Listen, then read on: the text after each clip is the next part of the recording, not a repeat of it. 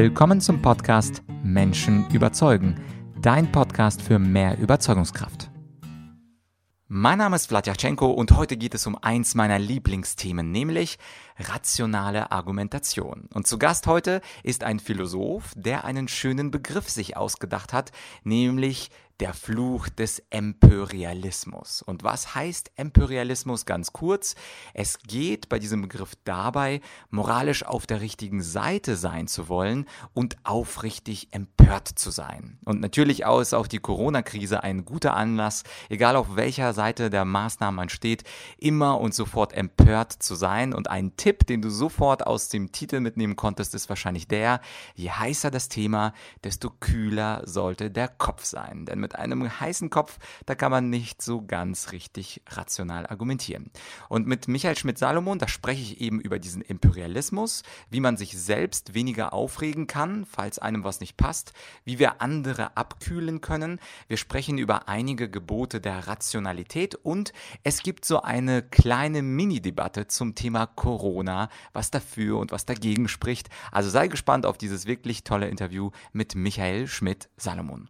Heute geht es um drei Themen, um den Imperialismus, um rationales Argumentieren und ob die Corona-Krise unsere Vernunft ein wenig durcheinander geschüttelt hat. Zu Gast heute ist der Philosoph und Schriftsteller Michael Schmidt-Salomon. Herr Schmidt-Salomon, danke, dass Sie sich die Zeit genommen haben. Gerne doch. Der Begriff Imperialismus ist witzig und wichtig zugleich. Können Sie mal ganz kurz einführen, was bedeutet Imperialismus eigentlich?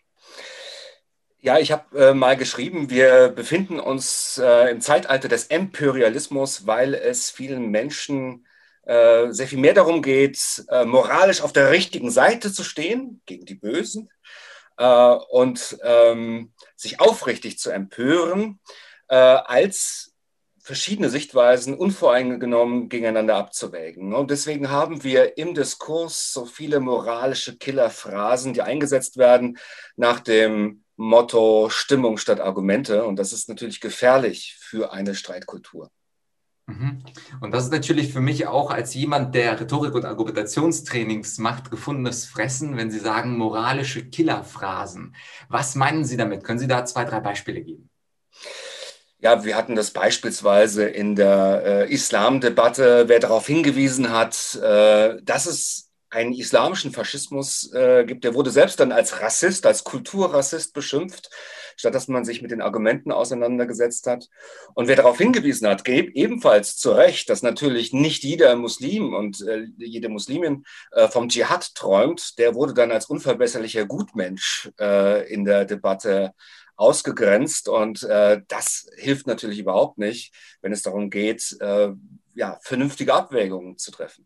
Mhm. Ja, der Begriff Islamofaschismus, witzig, dass Sie den nennen. Ich glaube, ich habe den das erste Mal bei Josef Joffe mal in einem Zeitartikel gelesen, so ungefähr 2003. Aber das ist auf jeden Fall ein Begriff oder es gibt bestimmte Begriffe, die sofort die Menschen zum Explodieren bringen. Sowas wie Corona-Maßnahmen, egal ob man jetzt dafür oder dagegen ist. Da äh, habe ich das Gefühl, hört die Vernunft auf und die Empörung beginnt, egal auf welcher Seite man äh, für oder gegen die Maßnahmen sind. Jetzt ist natürlich die Frage, was können wir denn tun, um nicht uns selber erstmal zu empören? Weil gleich möchte ich Ihnen die Frage stellen, wie rede ich mit einem Empörten? Aber erstmal geht es ja um uns selbst. Wie schaffe ich es, entspannt zu bleiben, vor allem in Anbetracht der Vernunft, die ja kühlen Verstand braucht? Genau, äh, je heißer das Thema, desto eher muss man es mit kühlem Verstand anpacken. Und das passiert natürlich nicht. Es ist in der Corona-Krise auch nicht passiert. Da hatten wir die Situation, wer Herrn Drosten positiv zitiert hat, der war sofort ein Systemling und jemand, der vielleicht an manchen ähm, Empfehlungen des RKI gezweifelt hat, war dann sofort ein Verschwörungstheoretiker. So funktioniert es natürlich nicht.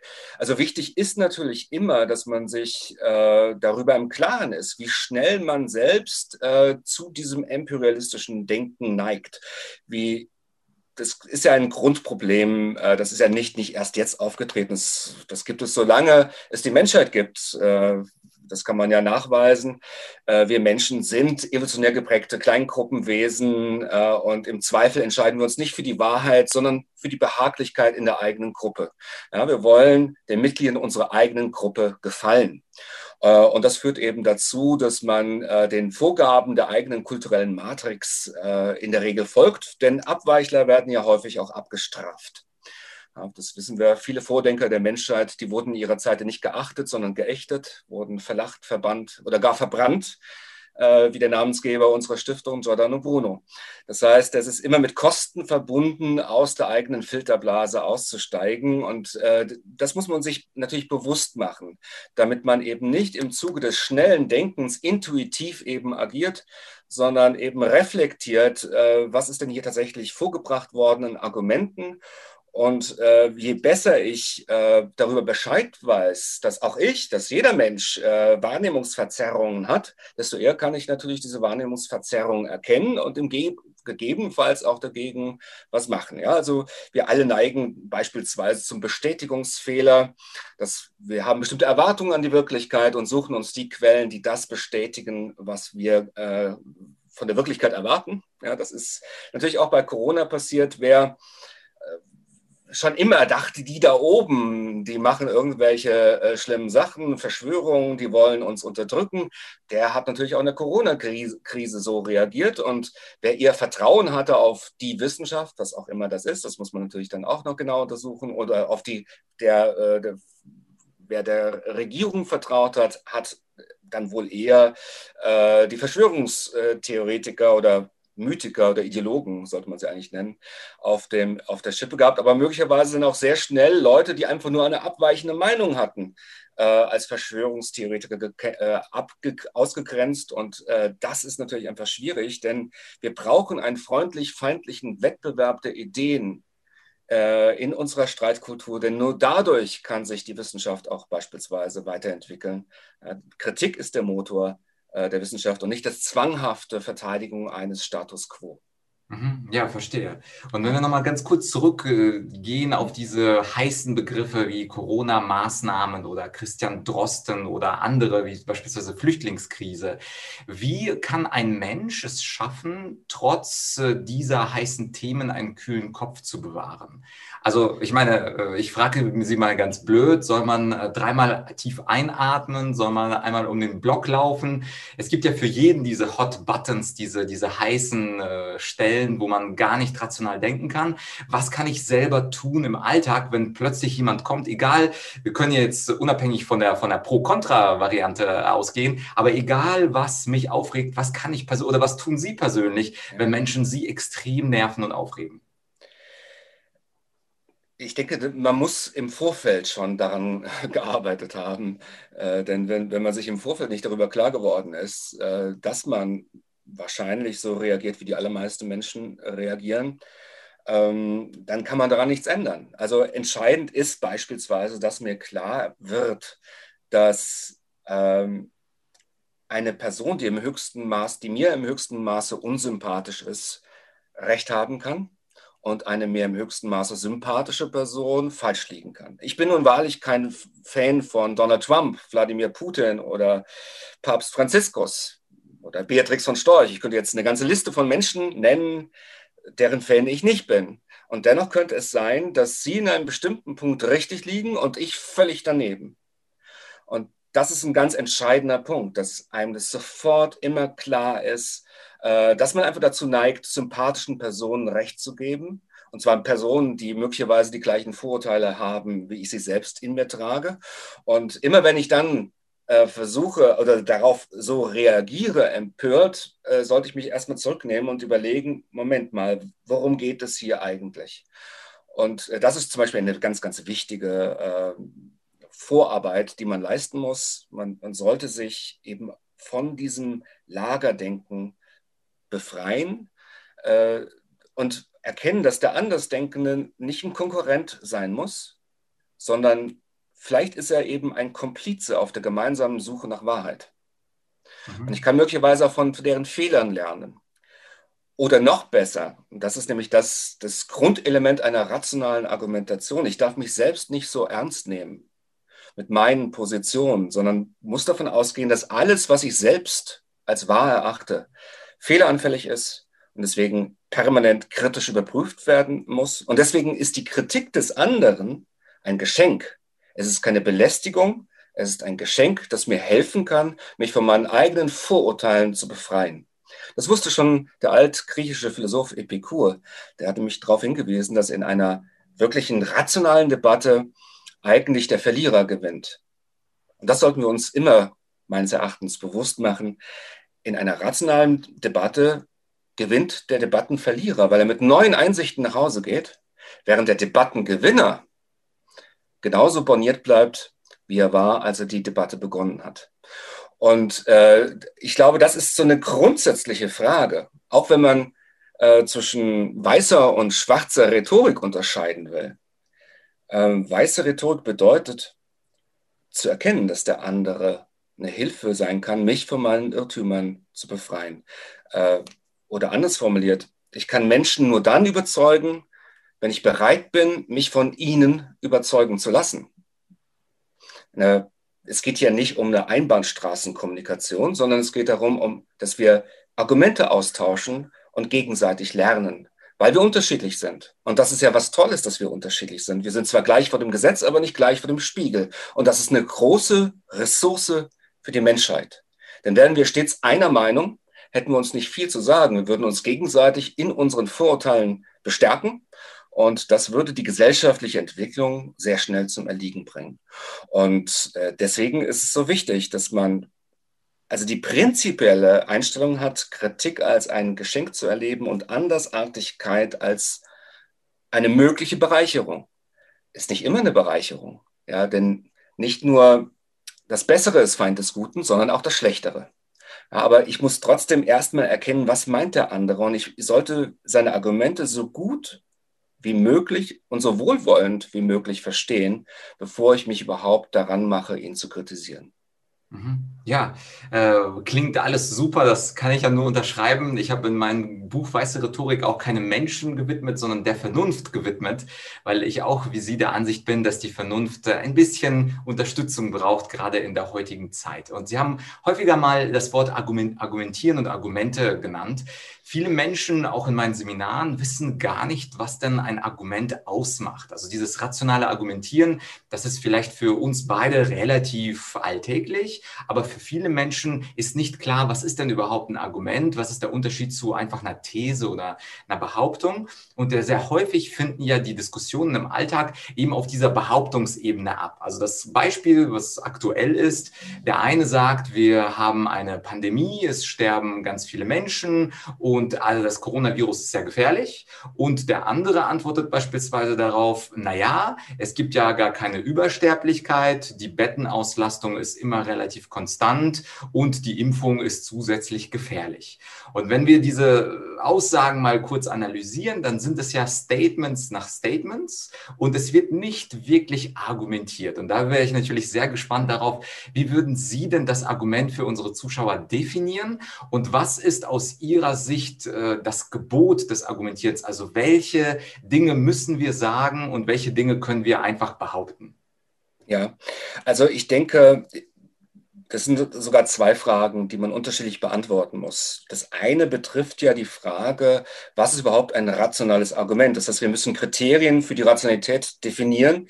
In meinem Buch ähm, Die Grenzen der Toleranz habe ich zehn Gebote der Rationalität aufgelistet. Das sind also zehn Kriterien, anhand der man erkennen kann, ob eine Argumentation rational ist oder nicht rational. Das sind solche Kriterien wie die interne Widerspruchsfreiheit. Das heißt, äh, eine Argumentation sollte logisch in sich stimmig sein. Äh, sie muss extern widerspruchsfrei sein. Das heißt, sie sollte mit empirischen Befunden korrespondieren. Aber es gibt noch äh, Dinge, die möglicherweise wichtiger sind, beispielsweise in der Corona-Debatte, beispielsweise die Sparsamkeit des Erklärungsansatzes. Ja, es ist unglaublich viel denkmöglich. Ähm, aber viele Argumente sind nicht sparsam, also sie führen ganz viele weitere Argumente ein, um sich selbst gewissermaßen aufrechterhalten zu können. Und ähm, das widerspricht halt Ockhams Rasiermesser, dass, also, dass wir versuchen, möglichst elegant und sparsam mit möglichst wenigen Zusatzhypothesen äh, äh, zu argumentieren. Es gibt noch weitere Kriterien, wie beispielsweise die Unparteilichkeit der Argumentation. Wer Partei für die Vernunft ergreift, der ergreift ja nicht notwendigerweise Partei für eine bestimmte gesellschaftliche Gruppierung. Auch jetzt in, in der Corona-Debatte. Äh, weil wir ja nicht, nicht sagen können, äh, dass die Vernunft oder die Wahrheit notwendigerweise bei einer spezifischen Gruppe beheimatet ist. Und deswegen muss man sich in solchen Situationen äh, immer bewusst machen, äh, dass, äh, wie ich schon eben sagte, der Unsympathische gegenüber Recht haben kann.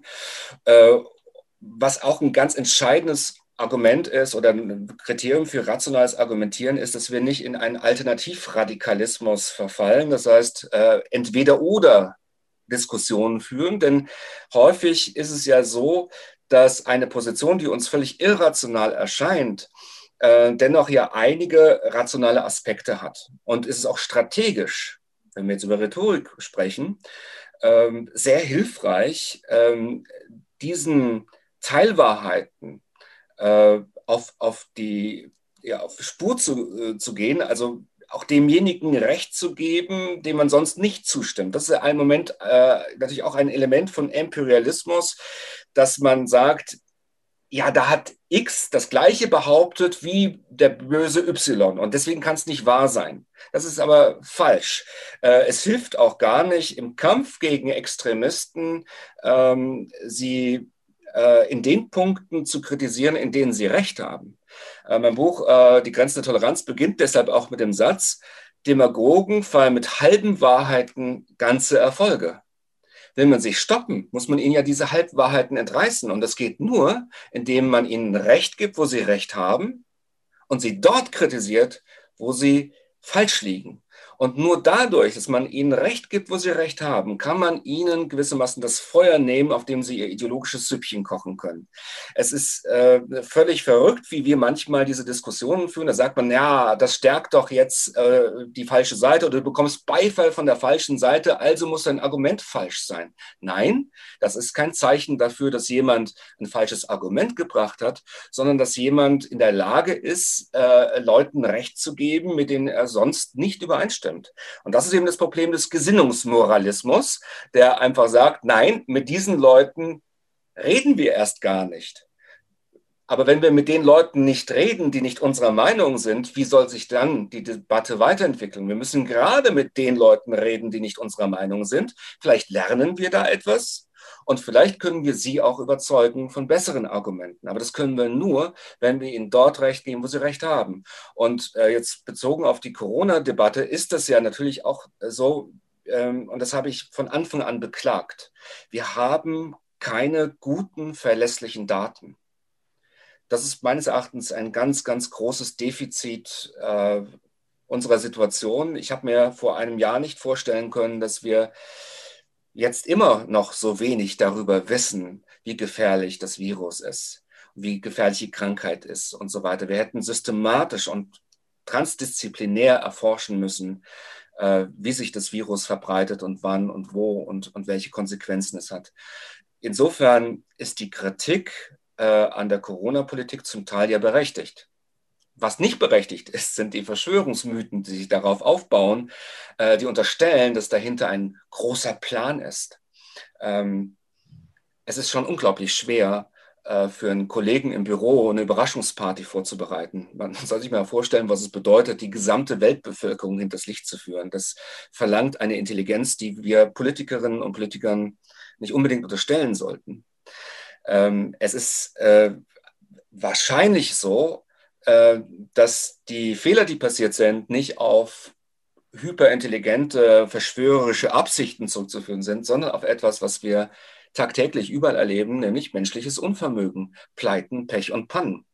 Und äh, das ist die, die sparsame Erklärung für all die Probleme, die wir natürlich sehen. Ja, und ähm, wie gesagt, dennoch muss man äh, einigen Kritikerinnen und Kritikern der Maßnahmen recht geben, wenn sie sagen, wir haben Worst-Case-Szenarien errechnet äh, für die Verbreitung des Virus, wir haben keine Worst-Case-Szenarien äh, errechnet für die Maßnahmen, die wir dagegen eingeleitet haben. Und das könnte tatsächlich zu einem ja, Bestätigungsfehler führen oder Verfügbarkeitsfehler führen, weil wir möglicherweise die Gefahren des Virus systematisch überschätzt und die Gefahren der Maßnahmen systematisch unterschätzt haben. wenn ich so etwas sage, bin ich deswegen kein Corona-Leugner. Ich bin nicht mal also ein, ein scharfer Kritiker der Maßnahmen. Ähm, ich weise nur auf ein Problem hin. Und ich denke, wenn wir so rational an die Dinge herangehen würden, würden wir auch zu besseren Problemlösungen kommen. Denn im Moment ist diese Debatte völlig unproduktiv, weil es eben ja gar keine Auseinandersetzung zwischen den verschiedenen Lagern gibt. Mhm. Ja, da bin ich auch ganz großer Freund von dem, was Sie gesagt haben. Man muss natürlich mit allen Menschen sprechen. Äh, auch in meinem Podcast kommen ganz bewusst alle Menschen zu Wort. Alle Parteien waren äh, schon zu Gast hier aus dem Bundestag. Und ich kriege immer wieder Kritik. Wie konntest du ihn oder sie oder ihn einladen? Und da muss ich einfach sagen, das gehört zu einer offenen Debattenkultur dazu. Und das äh, möchte ich auch nochmal äh, hier Sie fragen, um auf den Einzelfall einzugehen. Und zwar beim Debattieren, ich habe das zehn Jahre lang gemacht, das ist so ein studentischer Wettstreit, da gibt es tatsächlich immer eine Pro-Fraktion und eine Kontrafraktion. Und dann gibt es eine Jury. Ich hätte zum Beispiel in der Jury sein können. Und dann bewerte ich die Argumente von der Pro-Seite und der Kontraseite und entscheide dann als Juror, welches Argument gewonnen hat. In der echten Welt gibt es natürlich nur selten einen Juror, der jetzt bei einer Diskussion mit meiner Mutter oder mit meinem Nachbarn jetzt wirklich sagt, okay, du kriegst zwölf Punkte, du kriegst 15 Punkte, du hast die Debatte gewonnen. Aber dennoch haben wir beim Debattieren bestimmte Kriterien aufgestellt, unter anderem, dass die Begründung etwas ausführlicher sein sollte. Also dieser große Unterschied zwischen einer These einfach nur zu sagen, ähm, es gibt die schlimme Corona-Pandemie und einer Begründung, weil, und dann kommt eben die Erläuterung, warum es diese Pandemie gibt. Das ist für mich so der Grundunterschied zwischen einer These oder einer Behauptung und einer Begründung. Und je tiefer gehend die Begründung dann ist, idealerweise natürlich auch, wie Sie gerade ausgeführt haben, widerspruchsfrei, also in sich widerspruchsfrei und widerspruchsfrei mit der, mit der Welt, also mit den Evidenzen in der Welt, da sprechen wir ja schon von einer ziemlich, ziemlich guten Argumentation. Und was mich interessieren würde, ist, wie würden Sie so eine Mini-Debatte beurteilen als Philosoph? Wir haben Person A und Person A sagt, wir leben in einer schlimmen Pandemie, weil die WHO und viele Staaten in der Welt eben die Pandemie ausgerufen haben, weil viele Zehntausende von Menschen durch Corona gestorben sind und deswegen müssen wir drastische Maßnahmen einführen. Das ist quasi Person A, die vertritt diese, diese äh, kurze, verkürzte Argumentation. Person B sagt, das stimmt, dass die WHO und viele andere Staaten die Pandemie ausgerufen haben, aber die Pandemie-Definition wurde geändert. Jetzt reicht es, jede Ausbreitung von einer Krankheit, wie zum Beispiel ein Schnupfen, würde eine Pandemie darstellen. Wir müssen eher auf die Gefährlichkeit gucken. Und wenn wir uns die Übersterblichkeit anschauen, dann ist die 2020 nicht gegeben. Das bedeutet, wir haben selbst wenn wir eine Pandemie annehmen, keine schlimme Krankheit mit Corona. Ansonsten müsste man eine große oder zumindest eine kleine Übersterblichkeit sehen. Und das ist die Person B. Nach meinen Kriterien wüsste ich ganz genau, welchem Argument ich hier den Vorzug geben würde. Aber Sie sind der Gast und ich bin extrem gespannt. Wie würden Sie so eine Argumentation, so eine Mini-Debatte zwischen A und B bewerten, wenn Sie dessen Juror wären? Ich würde ja auf, auf einen Debattenteilnehmer C hoffen, der die beiden Argumente zusammenführt. Äh, denn die sind äh, natürlich in einigen Punkten widersprüchlich, aber nicht in allen Punkten widersprüchlich. Also so, wie gesagt, ich, ich habe am Anfang dieser Pandemie, ich bin natürlich, habe hab viele Anfragen bekommen, äh, ich soll mich doch dazu äußern. Ich habe gerade ein Buch geschrieben, entspannt euch, und dann kommt so eine Pandemie ähm, kann man denn entspannt durch die Pandemie gehen? Und äh, ich habe immer wieder das Gleiche gesagt. Ich, äh, mir liegen nicht genügend Daten vor, um dazu eine hinreichend äh, abgesicherte Position zu äußern. Und ich habe wirklich gehofft, dass wir äh, entsprechende äh, Untersuchungen einleiten, aber die, die, sind, die sind halt leider nicht gekommen. Das lag auch daran, dass, dass es kein wirklich gutes Wissenschaftsmanagement gab. Ja, und deswegen äh, können beide Positionen heute vertreten werden. Ja, äh, die Begründung von B klang jetzt besser, aber das heißt nicht, dass ich der These deshalb zustimmen würde. Äh, denn ähm, es ist nun mal so, dass, also nach den Daten, die wir jetzt haben, können wir sagen, es ist ein äh, relativ gefährliches Virus. Ähm, aber es gibt eben Effekte, die möglicherweise dazu beigetragen haben, dass wir die Gefährlichkeit dieses Virus überschätzt haben und deswegen Maßnahmen eingeleitet haben, die unverhältnismäßig waren. Nur, das ist eben das Problem. Wenn man eine Argumentation führt, und ich bin, bin ein Philosoph, der stets nach Evidenzbasiertheit äh, schaut bei Argumenten. Und äh, es ist so unglaublich schwierig äh, auszumachen, wo die Evidenzen tatsächlich liegen. Ähm, dann würde ich mich eigentlich kaum trauen, äh, eine Entscheidung zu treffen. Ich könnte dann nur sagen, rhetorisch war Person äh, B vielleicht überzeugender als Person A. Ich würde aber nicht äh, der These von äh, Person B deswegen zustimmen können, weil mir äh, diese äh, Evidenzbasiertheit einfach fehlt. Und ähm, das ist meines Erachtens das große Problem, wenn wir jetzt auf Corona und Rationalität kommen. Ähm, das große Problem besteht darin, wie gehen wir mit der Unsicherheit des Wissens um? Meines Erachtens hat die Corona-Krise die Rationalitätskrise in unserer Gesellschaft durchaus verschärft, weil in einem solchen Zustand der existenziellen Verunsicherung das Bedürfnis nach einfachen Wahrheiten, ob die nun aus Lager A oder aus Lager B kommen, äh, sich verschärft hat.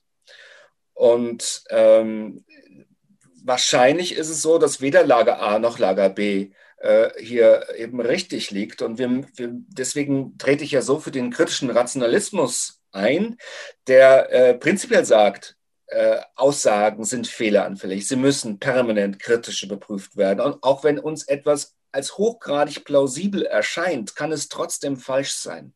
Und deswegen brauchen wir diesen freundlich-feindlichen Widerstreit der Ideen. Wir müssen möglichst viele Menschen mit unterschiedlichen Sichtweisen und Zugängen äh, auf die Wirklichkeit beteiligen an dieser Debatte. Und dann ist die Wahrscheinlichkeit größer, dass wir tatsächlich auch Fortschritte machen. Äh, ich denke, dass, dass das so ein, ein, ganz entscheidender Punkt ist, weil die Gefahr natürlich ste äh, steigt mit der Unsicherheit des Wissens, äh, der Wunsch nach einer autoritären Lösung, das Abgleiten ins Autoritäre nach einem Führer, der vielleicht vorgibt, wie es eigentlich zu laufen hätte. Ja, und äh, dem kann man sich eigentlich nur entziehen, wenn man, wenn man weiß, ja, wie beschränkt unser Erkenntnisvermögen ist. Ja, es ist uns ja überhaupt nicht möglich, immer und überall rational zu sein. Wir können uns darum bemühen, unsere Fähigkeit zur rationalen Argumentation ein wenig zu trainieren. Äh, dazu haben wir auch schon Vorschläge gemacht, ja, so einfache Regeln, äh, wie man das trainieren kann. Aber äh, wir werden dennoch nicht äh, die Wahrheit erkennen. Das wusste schon Xenophanes vor ja, Jahrtausenden. Ja, der sagte eben, selbst wenn einer mal die absolute Wahrheit erkennen würde, er könnte es nicht wissen, weil alles durchwebt ist von Vermutung. Ja, und äh, das produktiv äh, zu akzeptieren, dass wir uns nicht sicher sein können, äh, wer das verstanden hat, der kann viel gelassener mit der Situation umgehen und ist auch neugieriger und offener gegenüber anderen.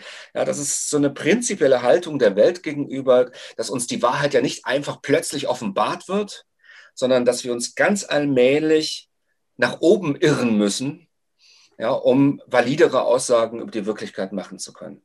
Ja, und äh, das ist eben das große Problem gewesen mit Corona. Wir haben die Daten nicht vorliegen. Wir waren auch nicht gut vorbereitet. Das kann man im Nachhinein alles kritisieren. Nur gleichzeitig muss man auch verstehen, dass wahrscheinlich kaum jemand verstanden hätte äh, in Deutschland, wenn viel, viel Geld ausgegeben worden wäre für Maßnahmen, die vielleicht dann gar nicht eintreffen. Ja, also das, äh, es ist immer leicht im Nachhinein äh, zu behaupten, man hätte es von Anfang an gewusst. Die meisten, eigentlich waren wir alle überfordert mit dieser Situation. Und es ist eben dann äh, eine Qualität von Erwachsensein, äh, mit dieser Situation vernünftig umzugehen, ja, und eben nicht sofort äh, nach, nach der einfachen, großen Wahrheit zu schreien, die es wahrscheinlich nicht geben wird. Mhm. Ja, und zum Schluss möchte ich Sie mal philosophisch challengen. Sie hatten ja gesagt, dass es sehr schwer ist, äh, auf die Wahrheit zu kommen und vor allem auch bei Corona legen nicht ganz so viele Daten vor. Und ähm, könnte man das Argument nicht dann wirklich weiterspinnen und sagen, na gut, mit der Ansicht von Herrn Schmidt-Salomon könnten wir letztlich gar keine Entscheidungen treffen und gar keine politischen Argumente bringen, weil uns ja in allen Themenbereichen bestimmte Daten fehlen. Ich nehme mal das zweite große Thema der Gegenwart, ist der Klimawandel.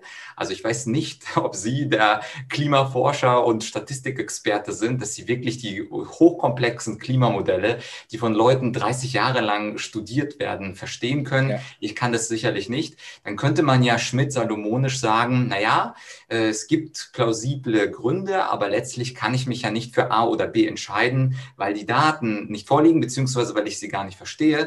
Und da kann ich nochmal ein drittes Thema aufgreifen und ich könnte unendlich weitermachen mit der Flüchtlingskrise, dass man also sagt, okay, also wir haben einige Leute, die aus Afrika und aus dem Nahen Osten nach Deutschland kommen wollen. Aber um zu entscheiden und zu verstehen, muss man ja überhaupt die Ursachen für Migration verstehen. Um die Ursachen für Migration zu verstehen, müssen wir die Bürgerkriege und die Situation in ungefähr 50 unterschiedlichen armen Ländern verstehen und dann die Wege dorthin. Da könnte ich ja auch Schmidt-Salomonisch sagen, nun leider äh, habe ich nicht die volle Information und ich kann zwischen A und B nicht entscheiden, weil mir eben nie die vollkommene Information Information vorliegt. Deswegen möchte ich ganz kurz ja. zurück auf mein Beispiel zwischen A und B und der Corona-Krise. Mhm. Was mir damals am Debattieren super gefallen hat, ist, dass man wirklich die Dinge anschaut, die gesagt wurden und die miteinander abwägt. Also nicht sich versteckt hinter, naja, ich habe ja nicht alles virologische Wissen oder ich habe ja nicht alles klimawissenschaftliche Wissen, sondern sagt, das liegt auf dem Tisch und das kann ich abwägen.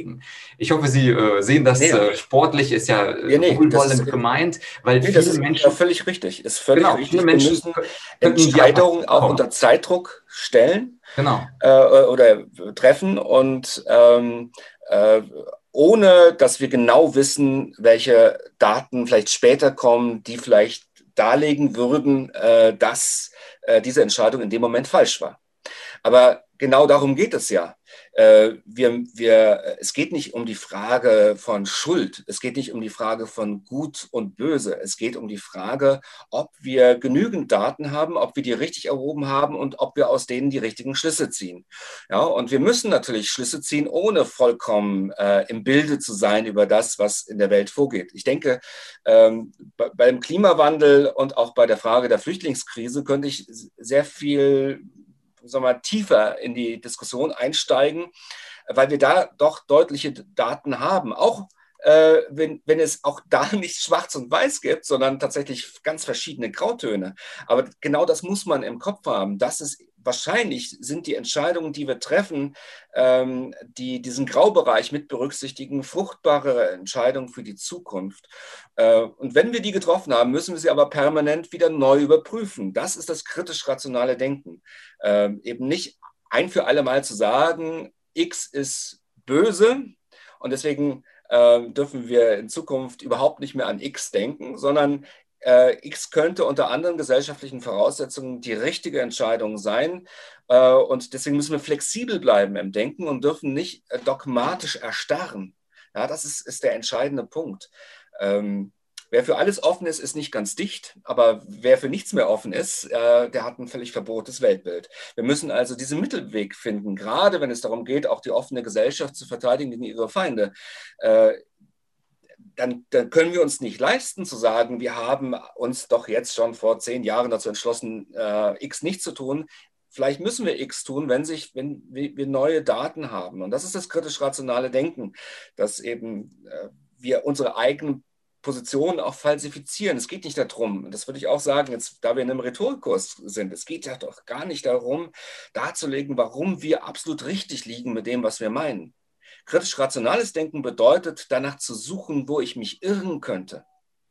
Und ich glaube, dass das eben auch auf Menschen überzeugender wirkt, wenn man nicht den Anspruch für sich selbst erhebt, alles zu wissen, sondern sagt, ich bin ein Suchender, ich irre mich empor und wir müssen uns gemeinsam emporirren ja, und äh, werden natürlich Fehler machen, aber es geht darum, diese Fehler dann später zu korrigieren. Und das halte ich für einen ganz, ganz wichtigen Ansatz für rationales Denken.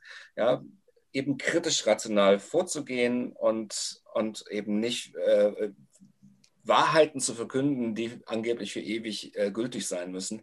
Denn diese Wahrheiten haben sich bisher in der Geschichte der Menschheit immer als falsch erwiesen. Das ist einer mhm. der Gründe, warum ich Religionskritiker geworden bin, denn da äh, kann man sehr viel deutlicher sagen, ja, hier gibt es eine spezifische Aussage, die hat aber mit der empirischen Wirklichkeit leider gar nichts zu tun, sondern ist eben entstanden auf einer bestimmten Kulturstufe der Menschheit, als die Menschen nicht anders denken konnten. Ja, und deswegen sind die Gebote der Götter auch immer nur so klug oder so bescheiden äh, wie die Menschen, die sie in ihrer jeweiligen Zeit hervorgebracht haben.